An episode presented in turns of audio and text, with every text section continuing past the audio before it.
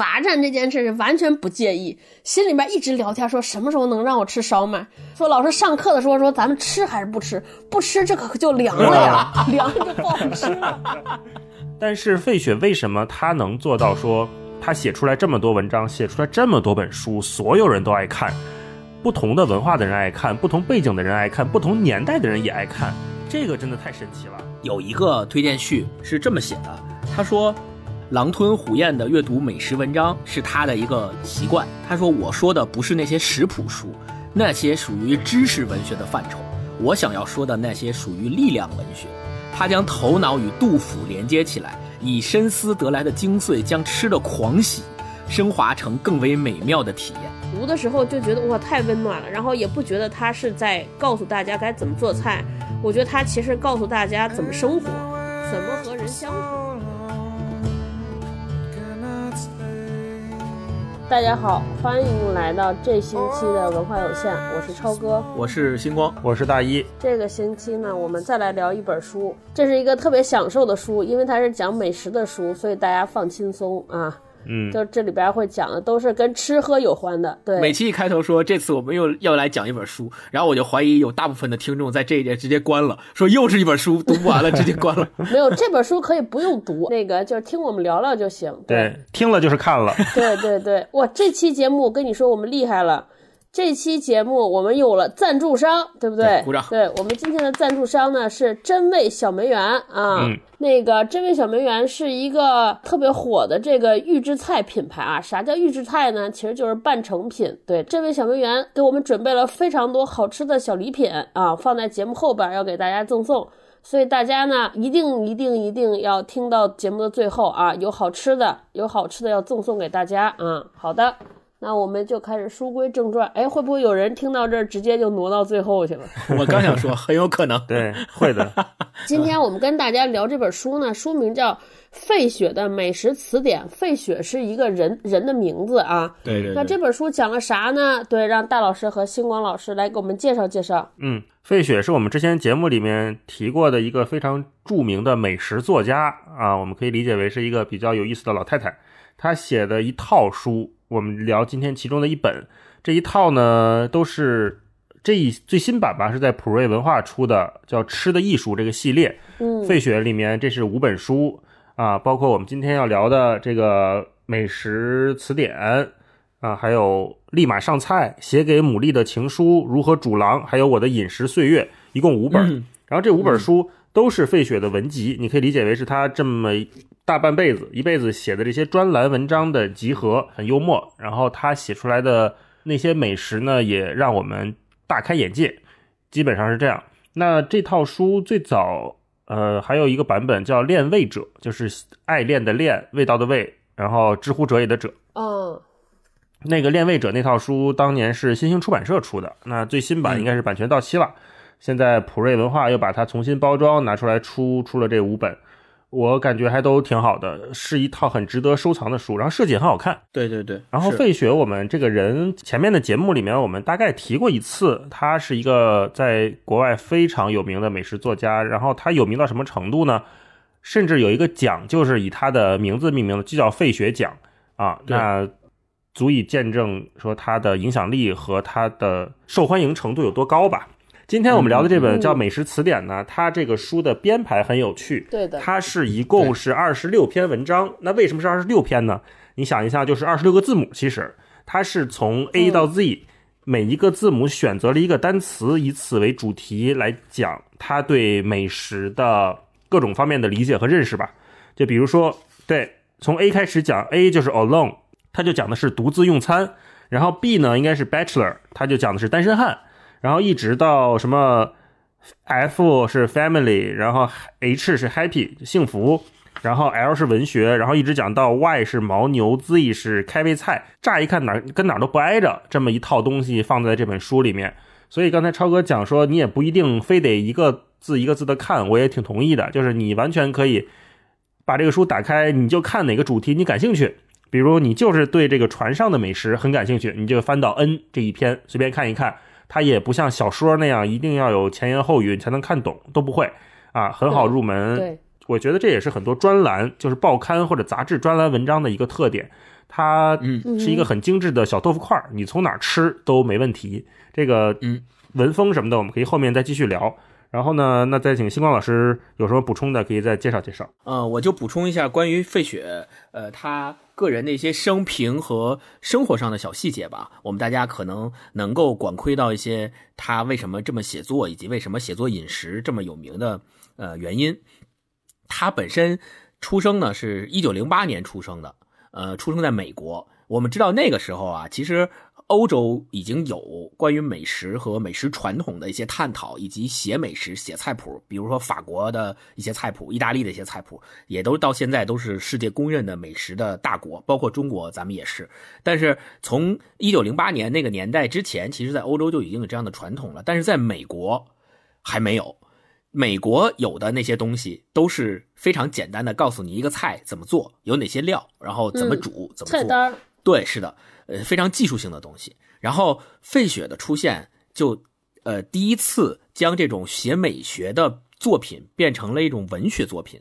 就是他不仅仅是写怎么做这个菜，他也把这个菜涉及到的食料、涉及到的食材、涉及到的烹煮方法以及方方面面的文化都融会贯通在他的这个散文、小品文里，然后让你读完之后不仅能获得一种食欲上的满足，也能获得一种文学上的满足。这个是他的特点，这也是奠定了他在美食作家界的地位的这么一个特色。然后，为什么他能写的这么好？是因为他有家学渊源。他爸呀是一个报业的大亨，他他爸开一个报杂志，就是报纸社，呃，自己做一个报纸，所以他从小就跟他爸一起进，就是学到了文学上的熏陶。然后他妈妈呢是特别擅长烹饪。就从小他就跟他妈在厨房里就学怎么做饭哦，所以据说是他七岁的时候就已经学会做沙拉的调味汁，就因为大家都知道啊，沙拉最重要的部分就是那些怎么调那味儿，嗯，对，所以他七岁的时候就已经会调这个了啊。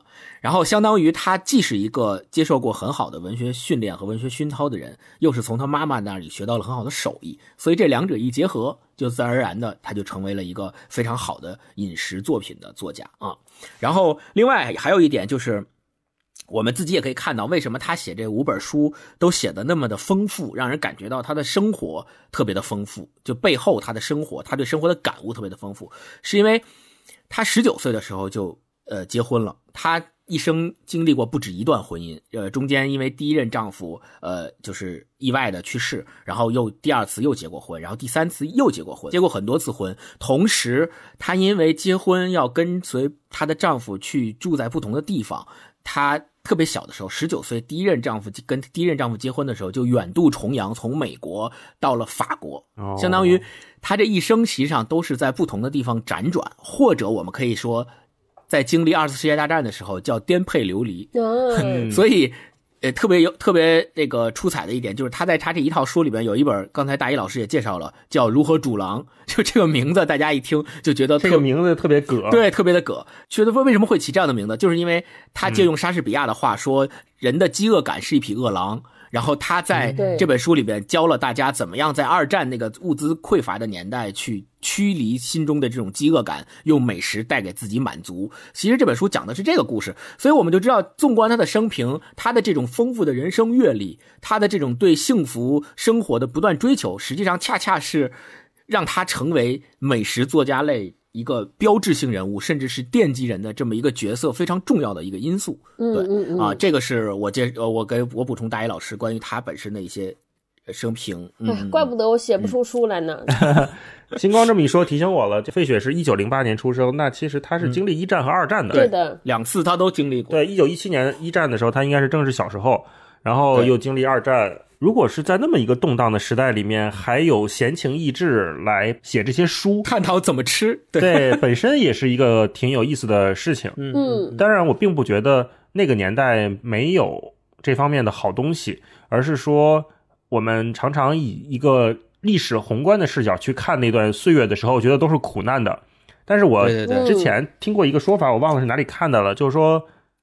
说的很简单，就说即便是文革期间，大家也都谈恋爱 就大概是这意思吧。就是说，我们现在以以为说，可能十九世纪或者是二十世纪那会儿，整个世界很动荡，然后大家生活很困苦，天天打仗，各个国家都民不聊生的。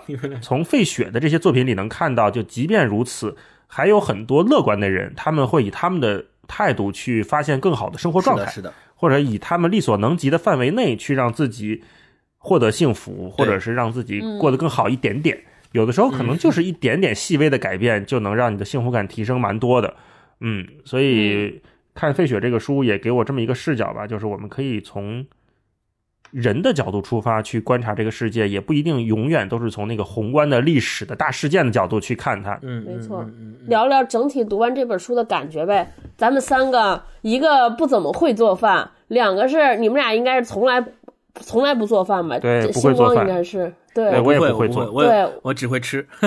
对我们三个看完这个书有啥感觉？也太奇怪了！我这两天在家看这个书，我老公就说说你这看着啥呢？对吧？也没有实践的机会 也没有对讽刺我。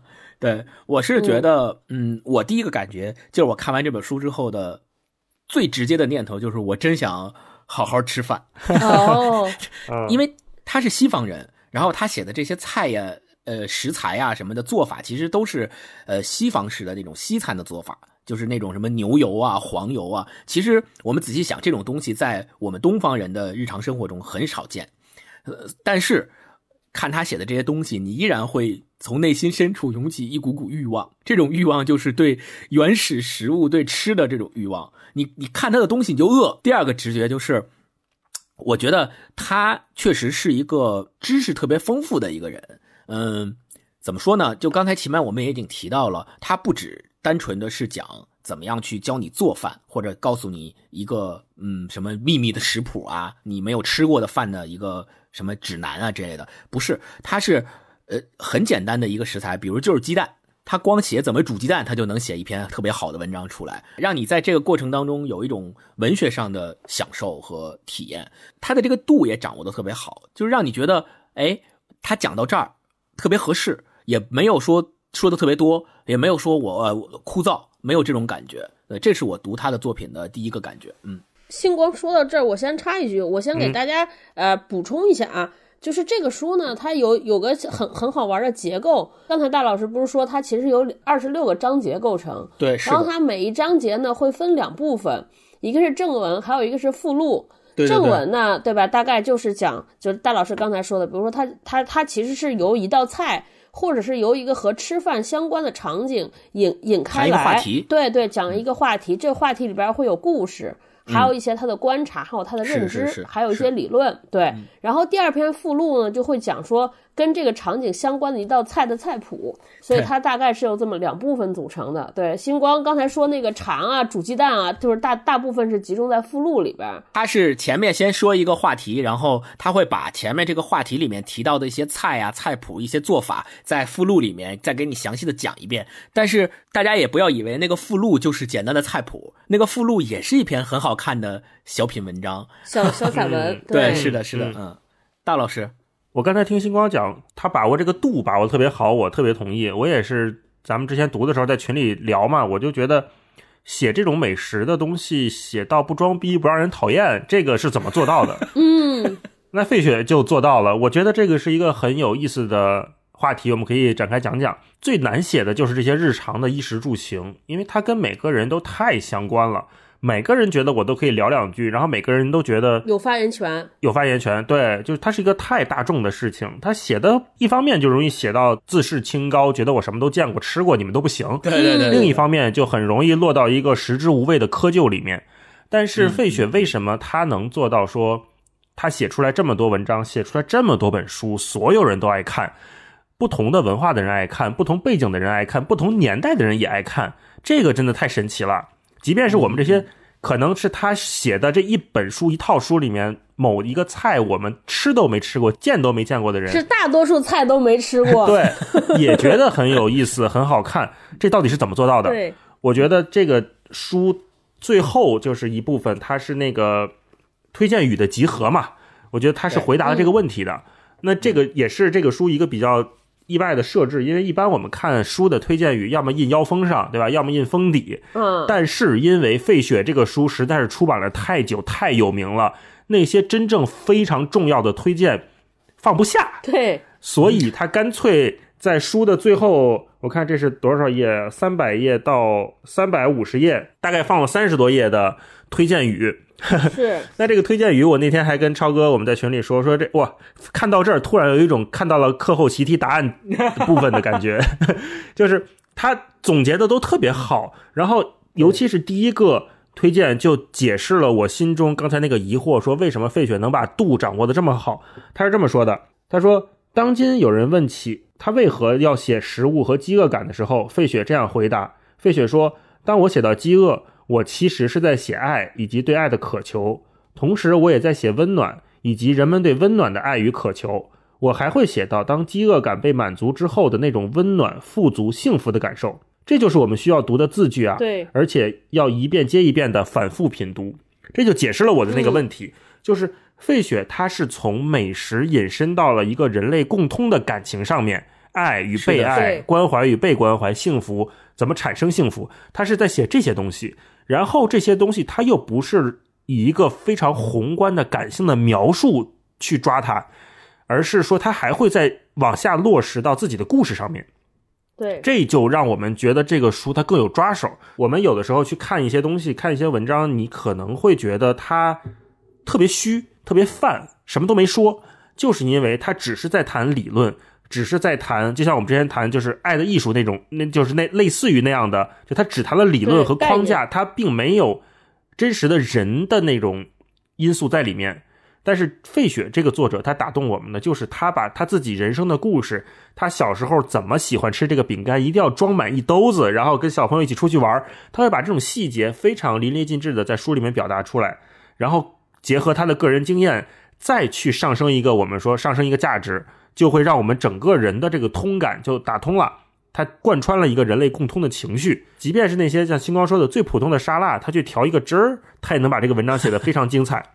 这就是什么那种扫地僧，对吧？就是大道无形，我随便弄一弄就就可以碾压你们所有人。对，这是我对他的这个直观的感觉，也是紧跟星光那个刚才说的。嗯嗯嗯，我读这个文章，呃，大概有两个名词。在我脑海中浮现一个就是温暖，对我从来没觉得吃饭这件事儿是如此之重要啊。就是以前我们谈论起吃饭，大家对吃饭这件事一般会有两种态度啊，一种呢是把它放得过低。就觉得吃饭嘛，就跟这个充饥是一样的，对吧？嗯，对我是为了维持生命的正常运转，我吃口饭，然后就爬了爬了就得了。对对。还有一种对待它的态度呢，就是盲目拔高，就是把它放的特别高。比如说，这是我们经常会看到这些美食作家或者这种美食家容易犯的问题，就是他就觉得说必须得用那种最宝贵的食材，对吧？而且是最珍惜的食材，就稀是稀有，对，然后做这些大菜。很多美食家就是这样，然后呢，由此引来呢，说你看这种书都会有两种情绪，一种呢是给你兜售焦虑，对吧？你让你觉得说，哇，我太穷了，我太没有见识了，对 对对，还，还有一种就是给你煽动你的情绪，比如说让你觉得哇特饿，然后让你觉得说哇我必须要饱餐，就是这种。但是我觉得费雪完全没有这两两点，他就是特别像是一个，呃，你的邻居，然后这个邻居呢。确实是特别愿意做菜，而且我能从这里边感受到了他深深的对饮食的这个爱，就他真的是因为特别喜欢啊，由内而外的发散出这种做饭时候的喜悦，对吃饭这个事儿的这种喜悦，而且我觉得这些喜悦的背后，其实是他对于生活和对人的这种好奇、感兴趣和热爱。所以他希望用一餐饭、一个酒，能释放出人的这种善意，或者能释放出生活的这种温暖。所以我读的时候就觉得哇，太温暖了。然后也不觉得他是在告诉大家该怎么做菜，我觉得他其实告诉大家怎么生活，怎么和人相处。对，所以我读起来就觉得还挺享受的。对，嗯，我补充一下大老师刚刚说的，就是为什么费雪他能够给大家这样的一种刚刚好的感觉。我举个例子，比如说。鲁迅先生曾经在《孔乙己》里面写到过，孔乙己那样的知识分子，他可能跟你谈论吃的时候，他就会说茴香豆的茴有四种写法，你知道吗？对，就是讨不讨厌？这种感觉，对，这种感觉就像是说我明明是在吃一个非常好的餐饭，然后我也想跟你聊关于吃的这件事儿，但是您一开口就跟我说这个，那一下就。这个气氛就不对了，并且就会给人一种厌烦的感觉，给人过头的感觉。但费雪在他的文章里面不会出现类似于这样的表达，他的每一句话都像是恰到好处的给你准备好了。就是你正在吃这个炒鸡蛋的时候，他会告诉你说：“哎，这个炒鸡蛋为什么它现在炒成这个样子会觉得好吃？如果炒成别的样子会有别的滋味。然后怎么样炒？就他的这种接续和他的这种。”关联延伸都非常的让你感觉到恰到好处，让你读起来一点都没有被冒犯的感觉，同时你能够非常的乐在其中，能够感受到他为什么愿意跟你聊这件事儿，就因为他自己也特别喜欢，他自己也沉浸在那样的幸福感里，所以他愿意把这种幸福感传递给你，所以这种幸福感是不会冒犯你。对，一般如果是那种冒犯你的幸福感，就会是说，哎，你知道这菜是吧？就是八十年前这菜是怎么做的吧，对吧？就有这种跟北京老大爷感觉聊天那种油腻感。哦，你说这个北京老大爷油腻感，我这两天看到一个那个新闻，就是好多现在那种北京网红老大爷用特别垮的北京话，然后去吃什么烤鸭。说那天我看了一个，就是相当于是负面批评他们的，就是说我看那大爷就是一光头一哥们儿，然后说。嘿，北京这烤鸭啊，讲究一武吃。然后他他说那话比我这还垮，说什么叫武吃呢？他就说根本那鸭子不用骗，鸭子上来之后，拿起鸭子吭吃就是一口，然后嘿这油往下一流滋溜，你再来那个什么荷叶饼一擦嘴，把这荷叶饼往嘴里一塞，那叫一地道。我就看那个就特别招人烦。然后后边底下好多北京人就在那说嘛，说北京人平时说话也不这样，说你这真是有点 丑化北京人了。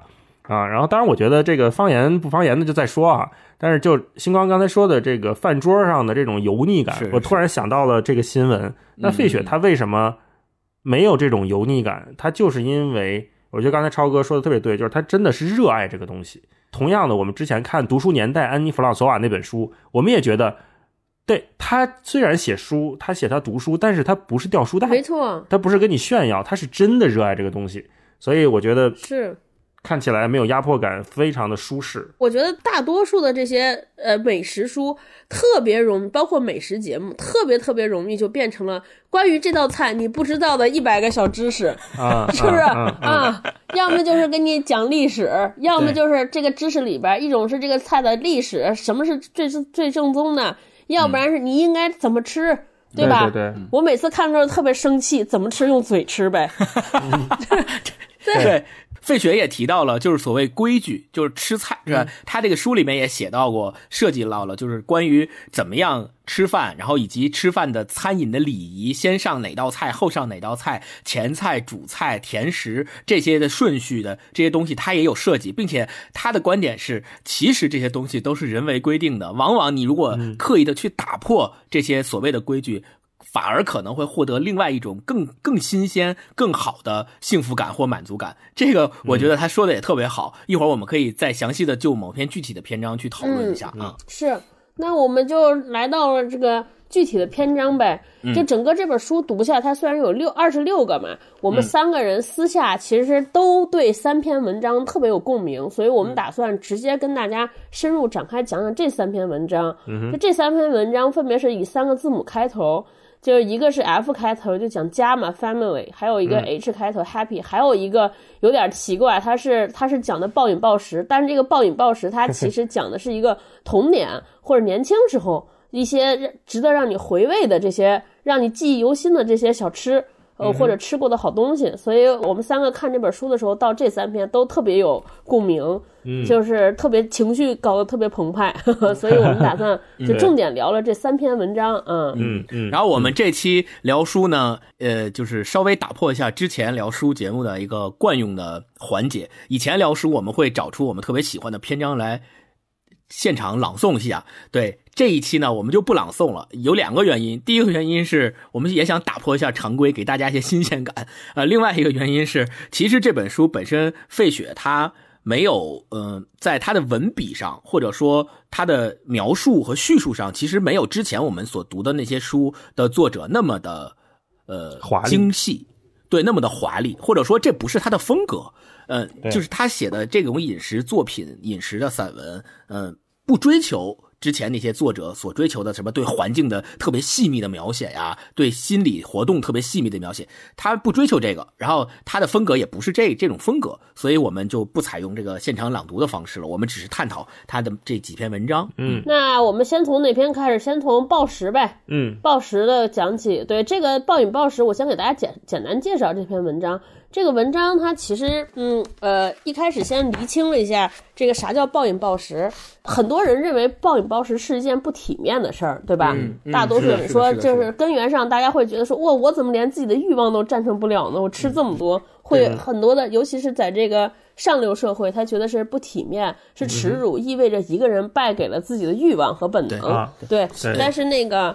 费雪把这件事儿又写得特别温暖，他怎么温暖呢？就他把这个事情联想到了他小时候，他小时候有一次啊，大概是在少女的阶段，用咱们通常的话来说，特别爱吃巧克力 啊。然后呢，他就用各种方式攒钱，然后还管别人要，然后呢，攒起来一堆巧克力放兜里边，然后趁着没人的时候，在宿舍里边 大快朵颐，把好几块都塞在嘴里边，对，放放放开的吃。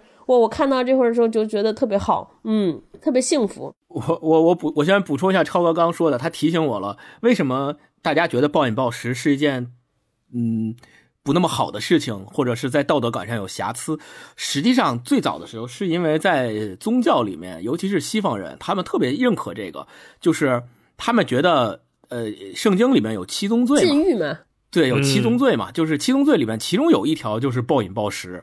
就暴饮暴食算作是一种罪，所所以大家都觉得，如果一个人暴饮暴食、不知节制，呃，就是一种不好的、不道德的事情，并且要知道，美国是什么人建立的？美国人是一帮清教徒建立的，这些清教徒是对宗教和对禁欲这些事儿更在乎的人，他们就认为一个人节俭，一个人过这个简朴的生活是应当的，所以暴饮暴食就更不在他们的一个范围、兴趣范围之内。对，然后我要说的这个就是这这，呃，这篇文章里面有一段，我觉得特别能体现费雪的一个写作风格。就他写说，呃，前面用各种方式去偷偷的吃他特别想吃的巧克力，然后他说，如今，哎，这个在坦白这一段已经过去了这么久的享乐经历的时候，啊，即使岁月已经赋予了我足够的冷静客观，我也依然感到既尴尬又恶心，然后。点睛之笔是 我简直是头猪啊，对吧？我觉得，对我觉得这个说法特别的让人让你一下就能够抓到他写作的特点，特别的有女性的那种敏感、那种细腻，并且特别俏皮，让你读起来读到这儿的时候，乌金你也跟着他一起笑起来了。对，有这种感觉。是是是。对我看到这儿的时候，我就想起来我小时候特别爱吃的几个东西。我那天还在群里问我说：“小时候你？”被什么菜第一次吃惊艳过？我经常跟霹雳在家玩这个，我就想起来我小时候，呃，应该是四五岁吧，还是几岁的时候，反正那是我记忆刚开始的时段。就我记得我爸妈在厨房里面做软炸虾仁儿，嚯！然后就是把虾仁儿洗干，把虾洗干净剥开，然后把虾仁儿拿出来，然后裹上面，裹上面糊。那个面糊呢，它可能会调一点点鸡蛋，然后调一点点可能盐还是黑胡椒在里面，所以一个面糊是呃金色的，然后它是有一点点咸味和一点点的辛辣在里面。然后他把虾仁儿裹上面糊，然后放到油里面快速去炸它，然后炸完之后就把虾仁捞出来。然后那个虾，因为你不能你要一个一个炸它，它这样它才那个面不会粘在一起，所以基本上是你要两三个两三个往外捞那个虾，然后盛一盘放在。我们那个灶台边上，因为它它在盛它嘛，然后吃的时候是要放一些黑胡椒，放一些盐，再放一些辣椒面儿，好像一点点的那种蘸料放在边上，很简单。我记得我小时候第一次看到这个菜的时候就非常的惊艳，然后我就拿了一个吃，在在厨房里面还没端出来就拿了一个吃，当时就说哇，怎么世界上还有这么好吃的东西？我特别清楚的记得那盘菜根本就没有出到厨房就被我吃完了。啊，然后导致我后来每一次去东来顺儿，我都要点一盘软炸虾仁儿。我就是觉得那是我童年里面最好吃的味道之一啊！每次看到那个菜，我就会想起我小时候的那个经历。然后这次看费雪的这个呢，我就好多片段，我觉得哇，他真的是描述了人类的通感啊！就是他写的那些对美食或者是他对那个味道的怀念，就勾起了我对那个软炸虾仁的怀念。他说：“嗯，可能这就叫做贪心吧。可我心下暗想，下次我的舌头再尝到这样的滋味，不知道要什么时候。这世上还能有何处让我能重遇跟他一模一样的佳酿，那一模一样的香气，一模一样炙热的口感，一模一样的水晶杯盏。到那时，我的味觉还会不会像此时这般敏锐？对，此时此刻，在海边碧绿的小山坡上，或是在光线昏暗。”盈满饭菜香气与顾客低语的餐馆里，在码头上渔夫开的小咖啡馆里，再来一点再来一点吧！我心下暗想，这精雅的佳酿啊，全部都给我，直到最后一滴，因为在这样的醇酒面前，我永无厌足。对，把这些醇酒换成软炸虾仁儿，我也永无厌足。对，哎，我想问一句，你你说你特别喜欢吃，就是对软炸虾仁儿这记忆力特别的深刻，那你在外面？比如去下馆子吃饭的时候，你会点这道菜吗？我会啊，如果有的话，我就会尝试点。但是它永远都不是我记忆里那个最美好的味道，它总是差点意思 啊。对，是是是。大老师说的，我看这篇文章的时候，我特别那个什么，我就觉得哇。人和人之间原来这么相似吗？人性如此之相同吗？对，因为我看到这个时候，我就立刻想到了我自己，就是永远在哎不能吃了，不能吃，你太胖了，和 和哎呀这个东西什么时候才能吃？没事就吃一顿，没事儿，一顿没事儿，明天就少吃点儿。对，就永远在这种状态之下徘徊，就是这种对于美食的那种毫无抵抗能力，就是这种。费雪是对酒嘛？刚才大佬说读这段，这这他其实爱喝酒。理智上告诉自己说不能再喝了，不能再喝了。然后那个本能上说：“哎呀，啥时候才能喝到？喝吧，喝吧。”对，就是这样。然后我就看的时候就一直笑，你知道吗？就感觉自己又找到了一些安慰。大老师刚刚说那段的时候，让我想起来我小时候特别喜欢吃的一个东西，就这种记忆一直勾连到现在，就形成了一种不止仅限于。嘴里的食欲的这种记忆的感觉，一直怎么说呢？就是我小时候是在一个在怀柔，不在北京市里，在怀柔一个小镇上，呃，可以理解是一个小镇上吧。然后那个小镇上嘛，我们买豆腐呢，怎么买呢？不是像现在一样有超市，我直接去超市里买一个什么冻豆腐、鲜豆腐，我就拿回家了，一拆包装就行。它是那个小镇上有一家人是专门做豆腐的，然后他会定期。大概一个礼拜一次或一个礼拜两次的频率，他做完一那那论锅还是论什么？反正他来卖的时候是把那个豆腐切好一块一块的，就是类似于一个长方体的小块一块一块的，一整块放在一个木板上，就是他刚做好，然后放在木板上还温热的，热乎的然后对，然后铺上盖上他那个那个一个布，像纱布一样那种。对对对，放在他自行车后座上，然后他就推着。到我们那个楼各个楼之间去卖，每次他来的时候，我妈都会买一块呃，回家做菜，因为他那豆腐是刚 做出来，肯定是鲜豆腐嘛，对吧？都会买一块回家做菜。然后每次我都会跟他下楼一起去买，然后他买的时候，他会跟人家多要一小块多要一小块就直接把那小块切掉，就当场就把它切掉，切掉之后就给我，让我。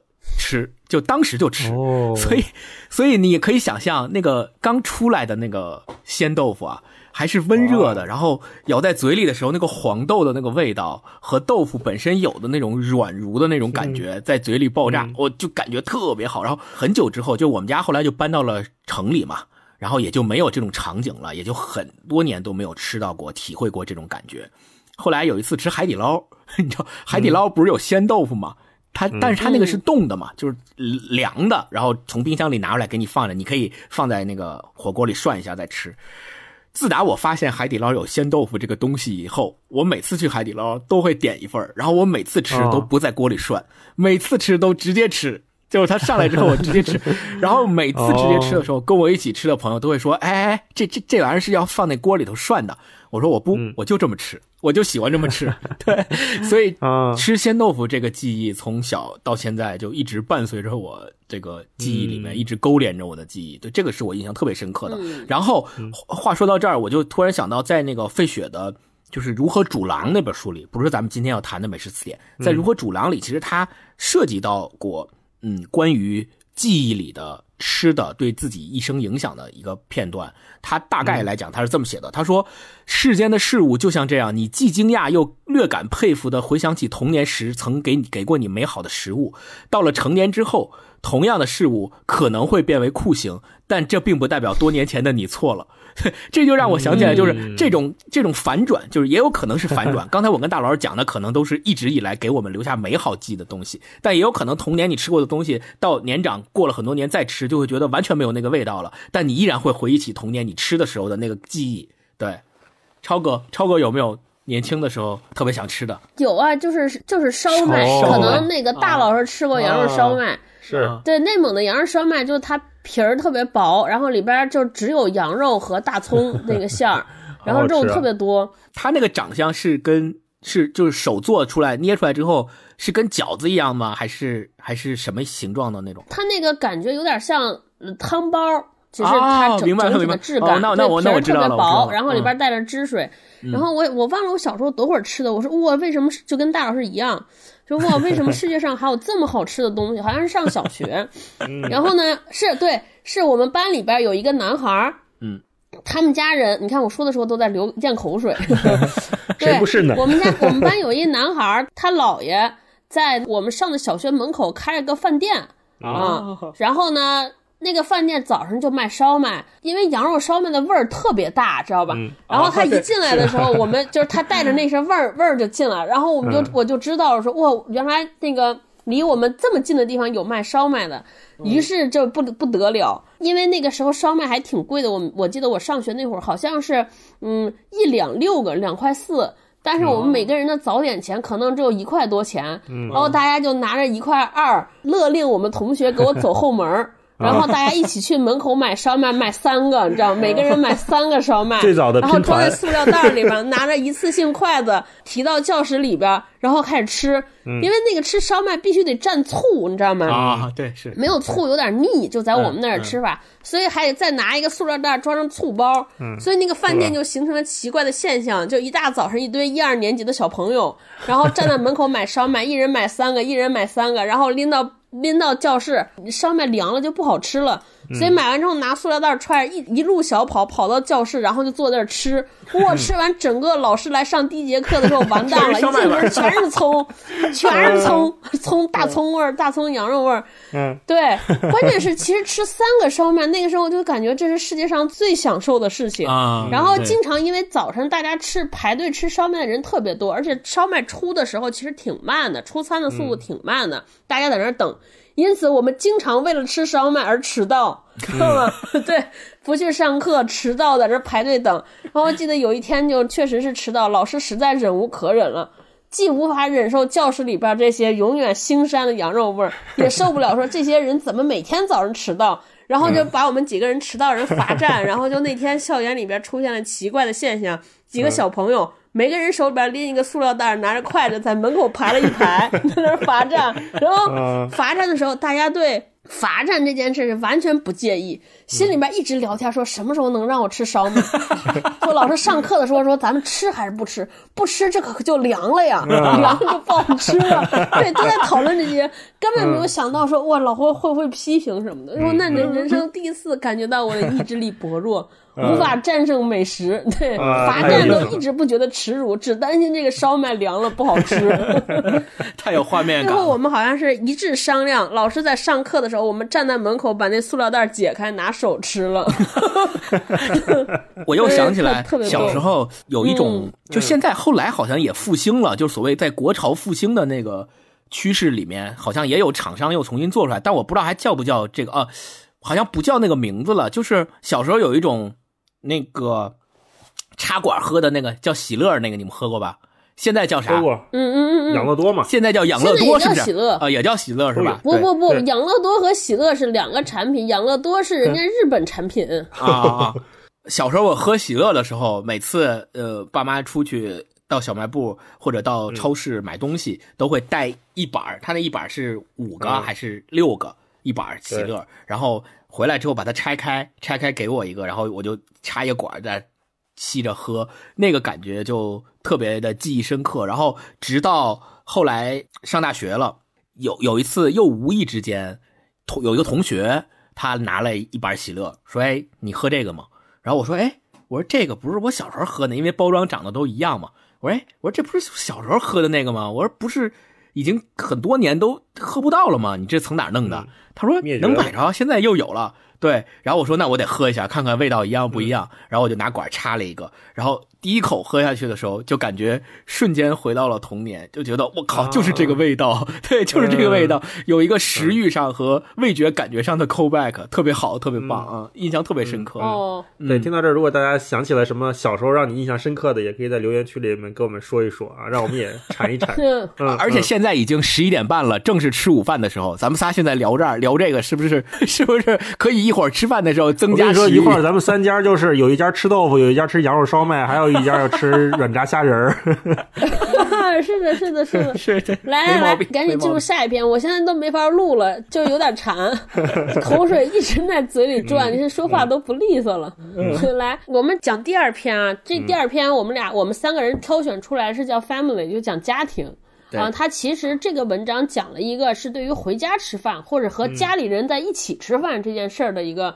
相关的故事和回忆，对吧？我们就顺着这个聊一聊。对于这个，就是我们聊聊家里人有什么吃饭的、一起吃饭的传统吗？或者说，就是对于在家里吃饭这件事儿，或者和家人在一起吃饭这件事儿，有什么深刻的记忆？那我先说一下这篇文章大概讲的是啥，就是 F 就是 family，然后费雪要讲他跟家人吃饭的这个过程。然后刚开始呢，他会。先是有一个负面的或者有点消极的情绪写出来，就是他觉得跟家人吃饭是一个非常枯燥或者非常无趣的事情，这就让我想起来现在很多人，就是很多年轻人或者包括我们，有时候不大愿意那么跟家里的亲戚们聚餐吃饭，就是觉得是的聊不到一块去啊，或者是这些亲戚们又瞎关心你啊，瞎问这些问题啊，然后费雪就特别，就是他有有时候嘴也挺毒的。他说：“ 若想顺畅无余的举办一次家宴，最好的办法就是唯有在宣读遗嘱时才召集亲戚们过来。这样一来，起码在吃饭的时候，大家能表现得彬彬有礼。如果律师在饭后才来的话，葬礼过后招待亲朋好友的烤肉，大概比任何洗礼糕饼或者婚礼浓汤都更受欢迎。这在很大程度上要归功于期待起到的作用，它就像一款香辛料，暗暗地为食物增添了风味。”因为他此时还不曾被失望、担忧或者憎恨的情绪渲染。我看到这儿的时候，我就想说：哦，原来费雪是要写一篇 diss 家庭聚餐的文章。可是看到后面，我又发现，哎，好像还不太对，想错了。他刚开始是一个欲欲扬先抑，就他后面其实是他要举办一次家庭聚餐，然后他是希望通过他的这次举办，能让家里的人的关系方方面面起到一些改善，然后做出一些改变。做了什么改变呢？他第一件事说，他做的第一件事就是重新安排座位。嗯，因为他们之前家里聚餐可能位置都很固定，就是爸爸坐哪儿，妈妈坐哪儿，然后什么兄弟姐妹坐哪儿，亲戚坐哪儿，都已经确定好了，就是这个桌，就是这个位置。但是他先去就是重新安排了座位，然后他又是吃饭的时候跟弟弟妹妹商量好了，吃饭的时候逼着父亲起身自己去取海鲜。那因为他是在一个自助餐厅嘛，那可能以前这个父亲的角色都是坐那等别人给他盛，对，别人给他盛过来，或者家里的佣人给他盛过来，给他奉上这餐。然后他描写他父亲这段，我觉得特别有趣。他说，知道这顿饭无人复食之后，他先是吃了一惊，就是他父亲。可是等父亲从惊骇中醒过来，他简直乐不可支。他站在一盘漂亮的虾蟹前，戳戳这个，又闻闻那个。然后乐呵呵的、慢悠悠的为我母亲挑选了一盘精致的食物。母亲坐在一边，脸上挂着近乎羞赧的微笑，任由这崭新又难忘的体验温柔地冲击她那敏感的心神。弟弟夸张地为大家斟上冰镇过的灰雷司令，而这向来是父亲的专利。过了一会儿，我端上了焗烤意面。平常我在家做的意大利面总要拌上浓郁的酱汁儿，但这次不同了。由于打破了传统，因此它显得加倍美味。就这一段，我一下就他们家庭的画面感就出来了。我就想说，哎，是的，是的，原来家里的有一些你不习惯或者你不喜欢的这种风格或者是窠臼是可以被打破的，而且一旦你打破了之后，每个人或许也都会很开心啊。这是我读它我觉得很欣慰的一点，就它不是一个丧丧的，它是丧丧的治愈，是这种感觉。对，嗯，戴老师说完费雪写的家庭的这这一篇文章之后，我就突然想起来，嗯。我们家其实对家庭聚餐是还挺有传统的，呃，主要是集中在呃奶奶家和姥姥家那边。就每一年，其实从我记事儿开始，呃，每一年的春节、大年三十的中午在姥姥家吃团圆饭，大年三十的晚上在奶奶家吃团圆饭。这个是我从小到大一直以来延续的传统和记忆。是，但是，呃，就是呃，因为我爷爷奶奶也都过世了嘛，所以。这这几年也都晚上的时候也都没有办法，就是。呃，用我爸话说就是无家无家可回了，就是这个团圆饭也吃不成了，就还挺伤感的，嗯。然后姥姥现在还在，所以每年的大年三十的中午还都会跟大家一起呃去姥姥家吃这一顿团圆饭。就这个记忆在我的印象之中就特别深刻，而且我现在有很多老照片都是小的时候跟呃堂弟堂妹、表哥表妹他们在吃团圆饭的时候一起拍的。那个时候小孩小，我们还不能上大人的桌，所以会专门给我们小孩准备一个小桌，我们这一同辈的小孩都。聚在那个小桌那儿吃，然后穿着漂亮的新衣服，然后吃着这个精心准备的特别好吃的吃的，就特别幸福。就整个的画面，就你现在看那个照片拿出来看，还觉得孕育着的都是幸福的感觉，过年的感觉。对，嗯，这个是勾起了我的一个回忆。读这篇文章，嗯，我其实读这个跟家庭聚餐的时候，还没有什么特别感怀的。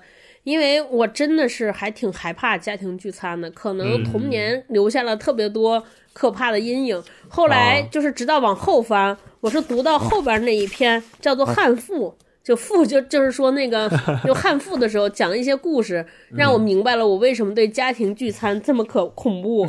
对，里边有段话说，无论男孩还是女孩。只要从小在安宁平和的餐桌旁长大，从来也不用伴着斥责或愤怒大口大口地吞下饭菜，那么他长大之后能体会到餐席之乐的可能性就大得多。反之，若是一个孩子总在吃饭时听到无穷无尽的争吵，先是心惊胆战，终至麻木无感。他匆匆吞下食物，只为了赶紧躲开。最终，他开始相信这样的争吵就是家庭生活的一部分。嗯，对，这个对写的太好了。我从小就是在这种情况之下，就我们的家庭聚餐，结果留下了这样特别特别深的这个阴影。对我们家以前过年就是有两种，去我姥姥家吃饭呢，就是最终餐桌一定会以我姥爷和我大舅两个人 battle。而终结，对，就是他们俩，就跟说，就是中国的父子关系，就是对任何问题都有不和，无论是政见不合还是什么不合，然后最终就是争执啊，然后争执之后就变成对最后的抱怨。就我姥爷的话，经常就会，哎呀，你这个小孩，你就是这样这样这样，就是就是由对观点的争执变成了人身攻击，对，然后在在我奶奶家的饭桌就变成了说。就是吃完饭之后，就伴随着我妈对我爸的抱怨开始了啊，可能就大家又累又怎么样啊，或者是说，因为咱奶奶家这些人，大家可能平时生活的状态差异很大，所以聊不在一块儿，就变变成以喝醉，就因为你没得聊啊，怎么办？就只能喝酒 呗，互相敬。酒，最后就大家都喝醉，对，就迅速把自己灌醉，所以我真的就对这个。就是就是留下了阴影，嗯，然后我看后边这篇文章里边他说了，然后费雪就说，基于这种情况，因为你吃不好，在餐桌上的争吵会给大家留下阴影，他觉得他自己悟出来一个原则，说他们家吃饭的原则是说，在餐桌上绝对不可以谈论工作、金钱，也绝对不可以提到大人世界里的烦恼。如果孩子有不高兴的事情或是有抱怨，那就在饭前或者饭后解决，但绝绝不可以在吃饭的时候说。交谈可能可能会有些沉闷，但绝对不能有怨气啊！说他必须得这样做，不然就得被轰出去。我觉得这是一个特别好的办法，是特别好的建议。对对对，吃饭的时候大家不要说这些不高兴的话，吃饭就让吃饭这件事 就是一个开心的时刻。我觉得这特别棒。嗯，对对。我小时候家里吃饭，我们家其实在北京没什么亲戚。所以每年逢年过节或者吃饭，基本就是我们一家三口。然后我这次读费雪这个书，我突然意识到，因为我之前在家里吃饭很少参与做饭的环节。做饭，对，我想今年可能过年的时候，我也努力做出一些改变吧。就我我今年会包饺子了 啊，是一个非常大的进步。是是是，我要让自己这个迟到的进步尽快发挥作用啊！可能今年我也想尝试着安排一下我们家的年夜饭吧。哦，因为以前这都是我我爸我妈他们准备。啊，起码参与一下包饺子环节。对，说起来，大老师说这事儿，我突然发现说，嗯，就是在在我们的一餐一饭之间，尤其在这种家庭聚餐之间，你突然能感觉到这个时间和岁月的时光荏苒。对对，就你会发现是从。家人来谁来安排年夜饭这件事情，就能看得到这个家庭权力的更迭。哦，对，最早的时候都是爷爷奶奶，然后当然后慢慢爷爷奶奶就把这个棒交给了父我们父母这一代，然后慢慢就会变成了我们这一代，然后。就是那一刹那，其实难过的事情就是你会发现那是老人老去了。嗯，对。我以前特别排斥这件事情，我以前特别排斥一家人在一块儿吃饭。一个就是因为我刚才说的有些不好的回忆，一个就觉得我能说啥呢？就坐着感觉特别尴尬。啊。但是后来就有点年龄大了之后呢，你突然间就我是看到贾樟柯有一次上那个上节目。他的一个感慨，他说他有一次，他最近最感动一件事情，就是回山西跟一些老同学聚会，在席间那些老同学，你想那个都是在山西一直在活在山西的一帮同学，对吧？贾樟柯一个国际大导演，还是搞艺术的。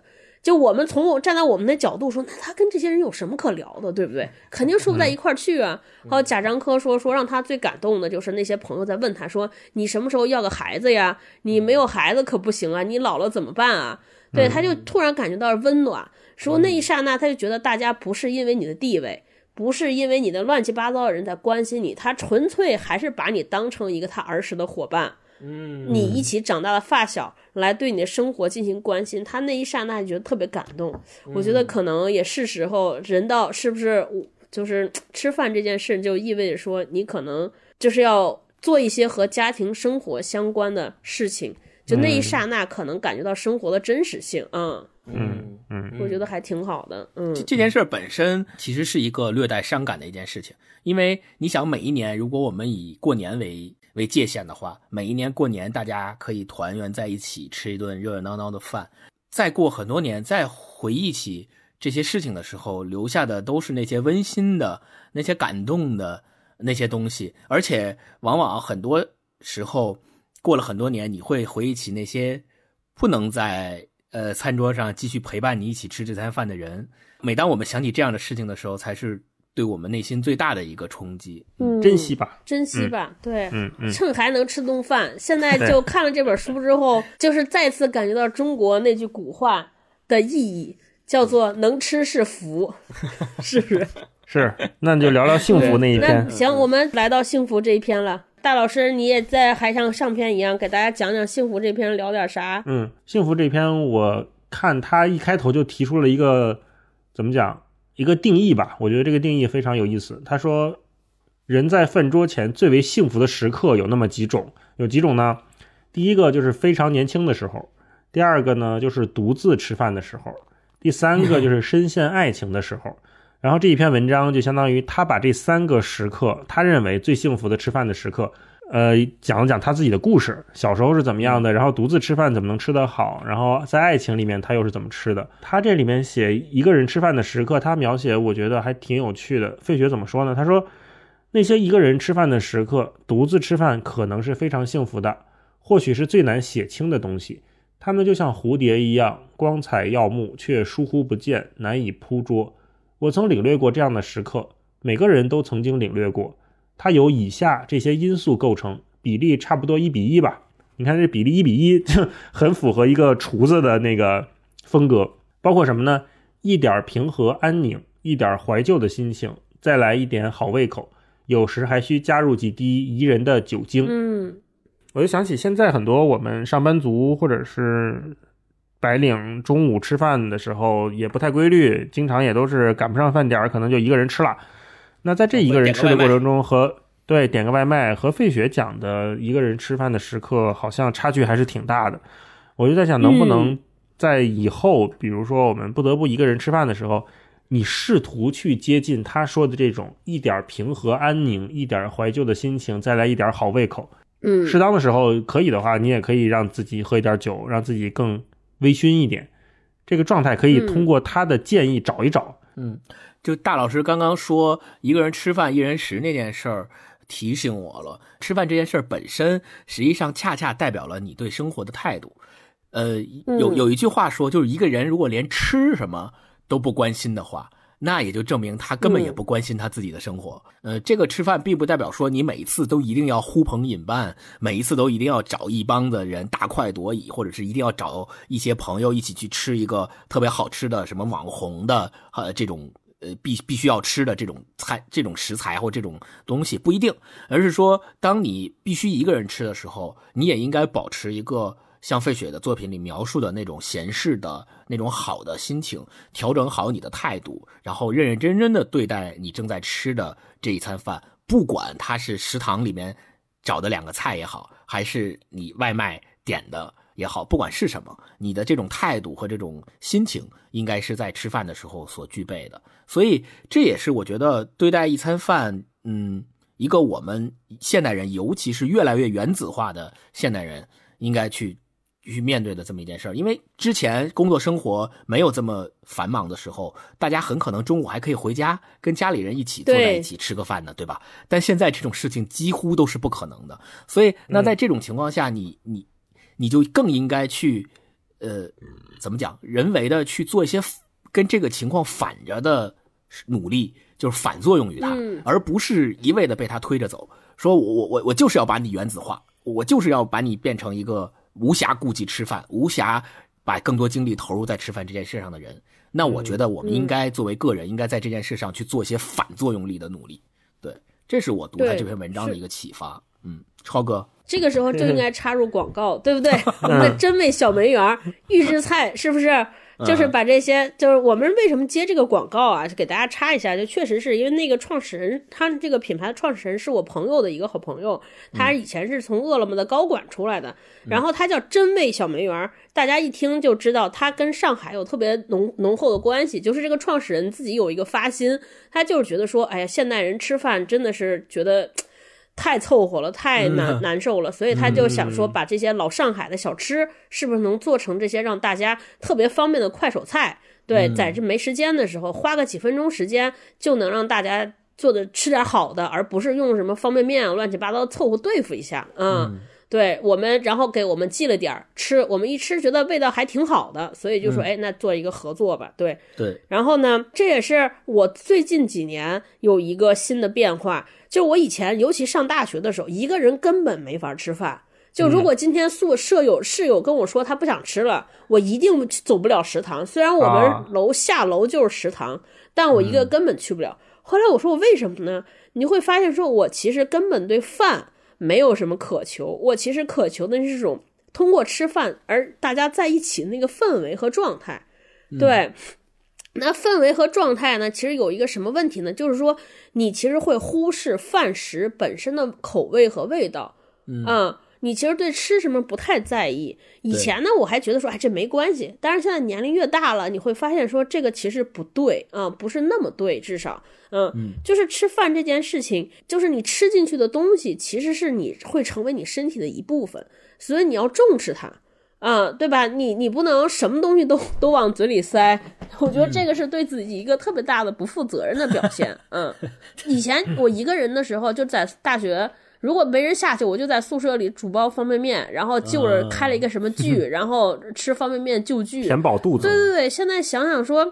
其实这样挺不好的，因为你想，你既然花时间做这个事儿了，为什么不把它做的稍微好一点？嗯嗯嗯嗯嗯，对，就是现代人老说说没时间，我没时间吃饭，那你到底时间都在干啥？我就老问自己，嗯，所以现在我们家就我虽然不做饭，但是我就说吃饭的时候，我们俩都说咱们谁也别。不，是不是可以扔下手机，好好聊一聊这个菜到底是甜了、咸了，肉是什么样的？我觉得就是不要辜负吃饭的一些时间，对，还有做饭人的这种热情，嗯，对。顺着超哥这个讲，我就上个价值，我就想起 上个价值。费雪在《立马上菜》这本书里面，他有一段，他写，他说：“我们必定会变老，也必定要吃饭。一旦接受了这个事实，有个举动就顺理成章了。”人应该为自己布置一项愉悦的任务，那就是帮助自己的味蕾习得高雅的品味。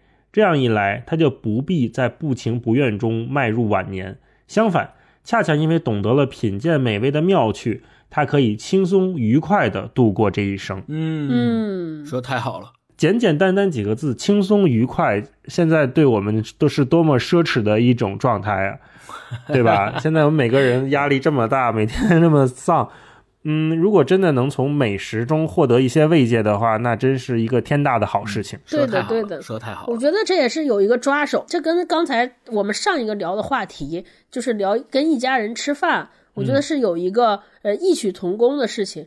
就是你其实是有办法改变它的。大家对这个事情，如果你真的想改变，那你做点什么，我觉得一定是有改变的。可能不能彻底颠覆，但一定会让大家稍微好一些，对吧？比如，比如就从那个早晨给自己弄一个真味小梅园的饭开始，对，对，煎个小葱油饼啊，对吧？可以可以，对，很简单。那么荷叶鸡什么的，荷叶鸡真的很好吃，我很喜欢，特别嫩，我没想到那么好吃，嗯，很馋。哎呀，说到这儿，我们还是饿了，到中午了。我们那就再往下再聊一个话题，就这个其实是我还挺好奇的一个事儿。其实我读完这本书的时候就在想说，你说尤其像咱们这种就大多数人来说，我觉得当下的人是没有什么做饭的时间，或者没有什么做饭的经验的。那在这种情况之下，你说大家看一本这种美食相关的书的意义是什么？或者我们应该怀着什么样的心理期待？去看这一本书，嗯，我觉得应该是从日常生活能变得很美好的状态去看这本书，就它绝对不是一个教你做饭的菜谱，它也不是一个像我们前面说的，它也不是一个给你瘦肌肉的一个书，告诉你我吃了多少你都没见过，也不是一个什么食物大交换，什么食物语言学，也不是这样的，它就是从平平常常的生活给你传达那种轻松愉悦的感觉。就是刚才我读《立马上菜》里面那最后那一段，他非常普世的抓住了我们每个人都需要而且都能获得的情感。我觉得抱着这种态度，就是你希望你的生活变得更轻松一点、更美好一点点的话，你可以看看这个书，抱着这种期待去看，不用管它是讲美食的，还是讲吃，这还还是讲衣服的，还是讲读书的。我觉得更多的是要看到费雪他对生活的态度，这个态度是很宝贵。嗯。星光大老师说的这个让我想起来，就是他这一套的《吃的艺术》这一套五本书，呃，不是之前说过有很多人为他写过序嘛？这些为他写序的人，实际上都是历史上非常有名的作家，或者是美食的专家，或者是厨师，他们都对他的作品有非常高的赞誉。其中有一个推荐序是这么写的：他说，狼吞虎咽的阅读美食文章是他的一个习惯啊。他但是他说。他说：“我说的不是那些食谱书，那些属于知识文学的范畴。我想要说的那些属于力量文学。他将头脑与杜甫连接起来，以深思得来的精髓，将吃的狂喜升华成更为美妙的体验。就是他这里面就分成了两种，嗯，这种所谓知识文学和力量文学的分法是西方历史上的一种对文章的分野。他们认为知识文学是教你传授知识。”呃，力量文学是在于打动人心，所以费雪的很显然，费雪的这些关于饮食的文章都是属于力量文学。你读了之后是能够打动你的，它能够让你有食欲，能够让你有感动，让你有满足感，让你幸福。而这种东西是你在读他文章所想要获得的东西，而不是说我读了你的文章我就会做这道菜了。我觉得这个是细枝末节的东西，反而不重要。而重要的是你要从他对。吃的热爱里面汲取到他的那种力量和生活态度，然后你也能够在你的日常生活中，通过吃这件再平常不过的事情，也能够像他一样从这上面汲取力量和幸福感。这个我觉得是这本书，呃，或者叫这套书能够给我们一个最大的好处。嗯，我其实是觉得。我看这种书之后，突然有了一个感悟，我觉得烟火气其实对生活的很重要。就是看这些书，能让你重新感觉到烟火气这个东西对于人生之有多么宝贵的意义。就是我们现代人生活，嗯，经常会容易陷到两个极端，要么一侧是生活在特别虚拟的网上，对吧？每天大家起来在网上。为自己的 idol 呵，为的为自己的 idol 抱不平，或者和那些为自己 idol 抱不平的人打架，对吧？就是你是完全是虚拟的。然后还有一边的生活呢，是又过于具体。我们每天都在讨论说，哎，今天这个程序的 bug 怎么处理？怎么在单位那个对抗九九六，对吧？零零七。所以就就其实是我们在探讨生活和讨论生活的这部分的内容，我觉得就缺失了。嗯，就尤其我年龄大了以后，我就特别有点怀念那种我特我现在特别爱去我婆婆家，就听见大家讨论家长里短，我就觉得特别亲切啊。就七大姑八大姨，以前我非常厌烦，觉得哇，这浪费时间啊，没有浪费生命啊，没有意义，不能让我进步，无法让我提升，无法让我变成更好的人，对吧？嗯。但是现在你突然间看到有些人为到底是怎么煮煮鸡蛋、怎么炒鸡蛋而花了这么多时间，哇！我第一次感觉到烟火气的美好，我觉得这大概才是真正美好的生活。对吧？我们做这些工作也好，不就是为了生活吗？突然理解了那个平平淡淡才是真。是是是。年轻时候就狂看不上这种话，现在觉得这已经很奢侈了。对对，现在特别流行那个代餐嘛，说是硅谷有一些人，就是这些所谓的精英，就是这种工作狂吧。我现在管他们认为，他们就认为说。怎么有了代餐？他们就觉得说吃就是为了摄取营养吧，维持活着这个状态嘛。那我干嘛要花时间吃饭呢？我整点微量元素兑在一块儿一喝，时间一短，对吧？我在干别的，嗯，然后就有了代餐，对吧？虽然现在被我们用在减肥上。看完这本书之后，我就觉得这些人真的是就特别白活。对，当然这是他们的选择。可是我就现在看完这些，就贼迷恋这些烟火气。嗯，我就觉得这才是生活，就你的生活的维度才会变宽，你才觉得生活有滋味。不然没有这些，你的生活就只剩下输赢，真的是只有输和赢，行或者不行，这种特别目标导向的东西。我觉得就是你说什么是生活的过程，我觉得只有这些才是生活的过程。对吧？所以为什么大家都特别喜欢看什么《舌尖上的中国》、什么《人生一串》这种美食类的节目？就看的时候就有一种幸福感，别说吃了，就光看都能幸福起来。是我们现在有一种误区，我自己也经常会。我们看完《舌尖上的美食》是什么呢？说我靠，我得赶紧工作挣钱，然后去有钱有闲去到这个地方去吃。对吧？去他说的餐厅去吃一顿，然后一天吃八顿，然后再回来工作。我觉得这个其实是现在要反思一下这个状态不对。对你应该，他那个传达的肯定不仅是饭。而是做这些饭背后的这些文化也好，或者这种悠闲的生活态度也好，我觉得这个是我们需要学习的。没错，没错，嗯嗯。你想想，再想想费雪，人家那是打仗呢，那是二战呢，都能对呀，好好的生活。咱们现在这个确实是应该反思一下了。所以之前有一句话叫“人活着不是为了吃饭，但吃饭是为了更好的活着”。然后你看完费雪这套书之后，我发现人活着也可以为了吃饭。是，没有什么不好，对吧？对，好呗，那进入最后一个环节呗，相关推荐。嗯，我先来吧。我之所以我先来，是因为我怕，因为关于吃的这些作品太多了，我怕跟你们俩重，我就先推荐。万一我先占上个坑呢？行，你来，你来。嗯，先推荐一本书，就是梁实秋先生写的《雅舍谈吃》。哦，那。太有名了，嗯，对对对，就非常有名，大家应该也有不少人读过。呃，它为什么好呢？它好在如果你看过费雪的这套吃的艺术，大部分讲的都是西餐的一些做法和西餐的呃内容。那呃中餐也是博大精深的一门学问嘛。然后有很多大家都知道的名家，也都对吃简直是疯狂的。不可理喻的这种感觉，就包括鲁迅呀、汪曾祺啊，他们都是吃里的行家里手。然后梁实秋也是，所以他专门写了这个《雅舍谈吃》，是在他去世前两年才结集出版的这么一本书。他也是呃里面写了很多围绕着吃的这个菜呃所引发的很多他的记忆。实际上跟我们讲费雪这个有异曲同工之妙的地方，在于梁实秋写这些吃也不单单是为了。写吃本身，而是因为他常年旅居在国外，然后他通过吃表达的是一种思乡的感情，对，所以这个书首先推荐给大家。然后另外推荐呃两个电影吧，一个电影就是李安导演的《饮食男女》啊，这个对这个片儿我是我在看费雪这本书的时候，脑海中。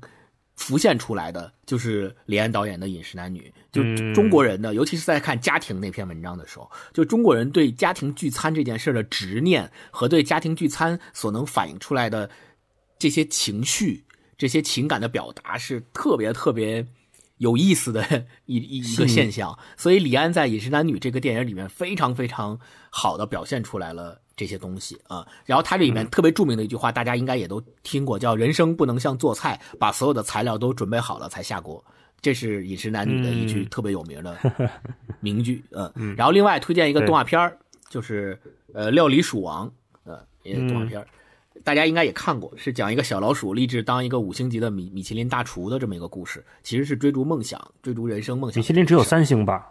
呃，对，米其林三星。但是它它好像是法国的一个什么评级，我我有点忘了。但是是讲的当厨师的，嗯。然后最后最后推荐一首歌。这首歌可以够全的，你今天就当我们最后的 BGM 就可以。万能青年旅店的《揪心的玩笑与漫长的白日梦》，为什么推荐这首歌？嗯，是因为这首歌里面有一句歌词，叫“是谁来自山川湖海，却又于昼夜厨房与爱”。啊啊，对，这不是下厨房的那个？是是是，就这句歌词是被呃万能青年旅店写在了这首歌里啊，也推荐大家去听一听。对，这是我的推荐。我其实就推荐一本书吧。叫《鱼翅与花椒》，哦，这也是我看这本书，就是看这个过程中穿插着看着。对，福霞老师，我们自己做的那个品牌叫花椒，也是灵感来自于这本书。对，其实是哦，这样啊，对，也是我们看了这本书之后。就是得出了想想起这个名字，它其实内容就是讲了一个英国的女孩来到中国学做菜，就去了四川学川菜。花椒是川菜里边呃特别独有的这个一个调料，川菜中常用。嗯，就这本书打动我的是，首先它也和费雪的文书一样，就是它对于描写吃的没有那么的装，对，写的非常之接地气，尤其是川菜这种菜。好，另外呢，是他特别感动我的是，我终于知道了一个是什么是真正的开放的心态。嗯，这是我在那个书上获获得到的特别大的收获，就是他一个英国人来到中国，放下了自己的芥蒂，然后对于什么都喜欢，什么都好奇。所以我觉得这是一个特别好的，就是看待外国文化或者接纳一个陌生东西的一个特别好的姿态。嗯，我觉得特别好啊，也是不只是讲吃。然后让我觉得还挺挺受感动的，嗯，是《鱼翅与花椒》那本书，我多聊一句，嗯，呃，那个给了我们一个很好的视角，就是像超哥刚才说的，怎么看待外国文化。嗯，当然这个视角是从福霞他的视角来看中国的。相比之下，还有像何伟写的《江城》啊、甲骨文呐这样的书，呃，我们都能感觉到，哦，原来看待一个你完全陌生的东西，你可以是以一种包容。喜欢对他充满友善的态度去观察他的，而不是说我带着防备、芥蒂、看不上、瞧不起。对，我就在想，如果说反过来，一个中国作家，然后他就跟福霞倒转身份，比如说他去法国去学法餐，他能不能写出这么一本书来，如此的包容或者去热爱那个东西？并且还能被读者们所热爱，并且接受。嗯，这件事情，我觉得在当今我们的这个语境下面，可能不会像福霞那么容易。我们好像更习惯于说让别人喜欢我们，但是我们好像轻易的去认可别人，就变成了一个有点危险的事情。但实际上，你说这些关于美食、关于人类通感共情的东西，它本身就是一体的。我们不应该那么有分别心去看待这个。世界，所以我觉得福霞那个书推荐的非常好，我也很喜欢。本身他也是一个新手去学川菜嘛，所以他对一切都很好奇，很开心的去去接受它。我也希望我们在面对陌生的时候，可以把自己的心态放开一点，轻松一点。最大的特点就是真诚。对，对，是的。那我推荐梁文道的书吧，他的这个味道三书，嗯，这个三本小书是他写的美食专栏的合集。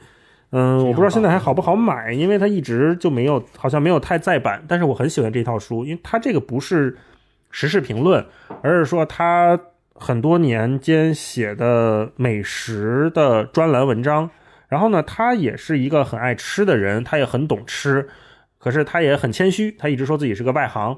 在这个三本小书里面，他也会结合一些当时的事件，然后结合一些文化现象去聊吃的东西。比如说，为什么球迷都喜欢吃薯片看球？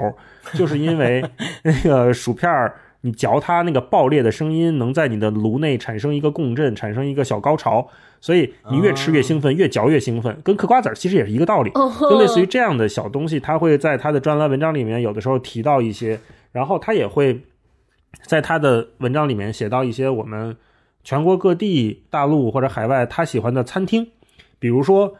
我跟星光都非常喜欢的一个烤鸭店叫利群烤鸭，嗯，在北京，就是他这个书里面介绍的，我就看他这个书，我才知道哦，原来有这么一家店。然后这家店呢就在前门附近，如果是北京的朋友，你也可以去，有机会去去去试试啊。呃，我们去吃过，还真的挺好吃的。它是一个在一个非常老破的四合院里面，也不怎么装修，呃，跟什么便宜坊、天外天、什么全聚德那个大连锁完全没法比，但是它就非常有生活的气息。你去那儿，你能感觉到我是在跟我喜欢的人吃一餐饭，而不是去完成一项社交任务，和不是去打卡。对，不是去打卡的。当然，现在我估计那儿也有不少打卡的人啊啊。然后一个小提示就是说，好，我我记得当年去吃利群的时候，你那个烤鸭是要提前一天预定的，所以如果有朋友想去吃的话，你可以搜一下他们联系方式，然后提前预定，还挺值得一去的，而且不贵，而且他们家真的不贵。这么多年，很多明星去他们那儿吃，很多喜欢吃的人都很认可他们。有点像书店里面的万圣，这个感觉就是他这个书里面很多这类似的小东西，你看着看着就能遇到一个小惊喜，所以我推荐这三本书吧。然后另外呢，还有一个叫《食物语言学》的一个书，是一个好像是美国作家写的吧，我有点记不清了啊。那个书里面它是讲了很多跟食物相关的语言的进化，比如说番茄酱，我们现在都知道叫 ketchup，但实际上，这个来源好像是从福建还是哪儿的一些方言演变过去的哦。就他会研究这一系列的脉络，是一个有点不那么大众的看历史和文化的角度。如果你喜欢这种社科类的内容的话，你可以去看看那本书，那本书也很很有趣，就里面很多这种冷知识啊。我就推荐这两部作品吧，《味道三书》和《食物语言学》。好，嗯，那我们今天呢正题就到这儿，现在开始隆重的这个。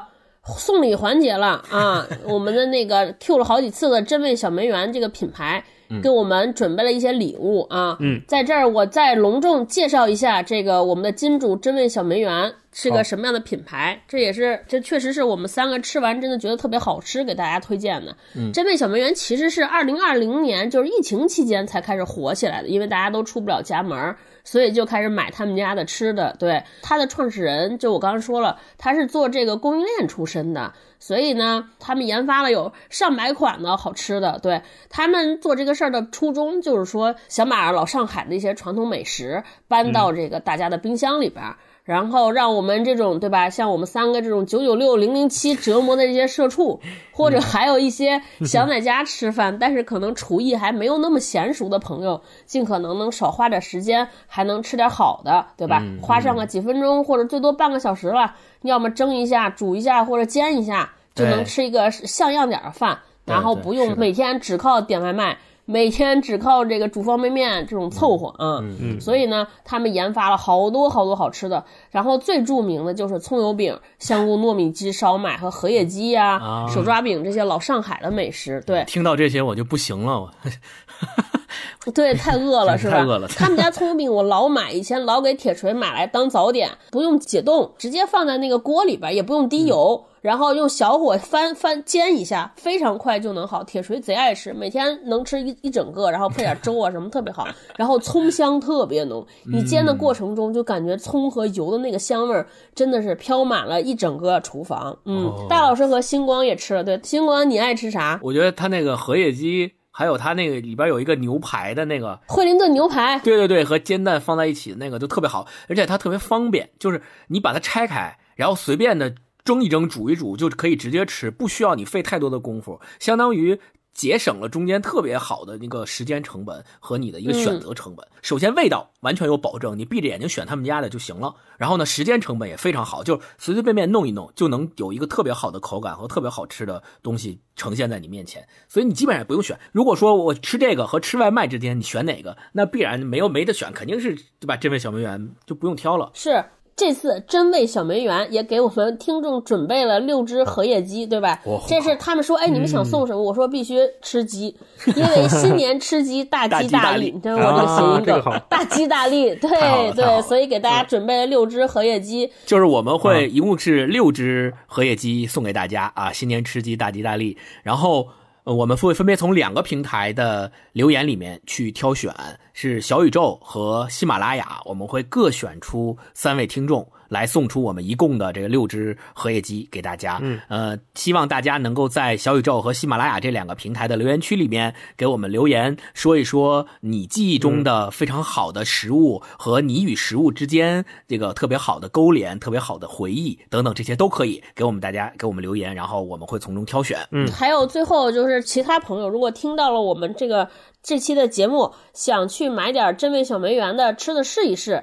那么，这位小梅园给我们文化有限的听众朋友专门准备了一些优惠券，特别优惠，大家可以去京东找客服聊天，跟他们输入说：“哎，您好，我文化有限。啊，我是 文化有限听友，含有文化有限这四个字。”然后客服就给你发一个优惠券的链接，这个优惠券的金额不大啊，只有十块钱。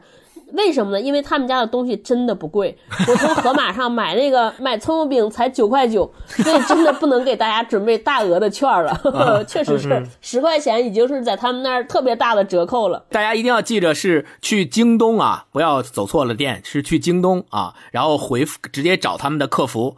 对，直接找他们的客服聊天然后输入文化有限或者是跟文带文化有限的关键词的，他就会发给你这个优惠券。是是是，隆重给大家推荐人肉安利葱油饼，真的好吃，真的好吃。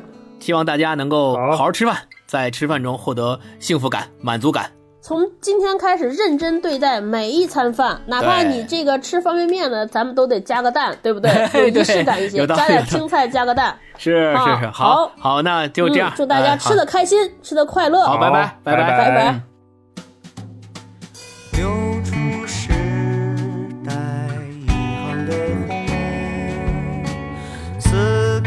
越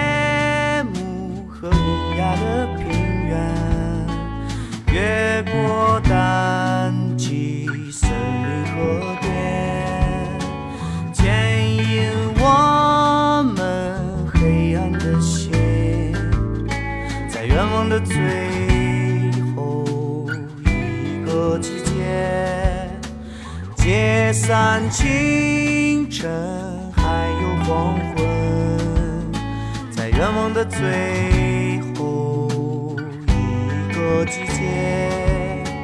记起我曾深藏离人，是谁来自山川湖海，却又于昼夜厨房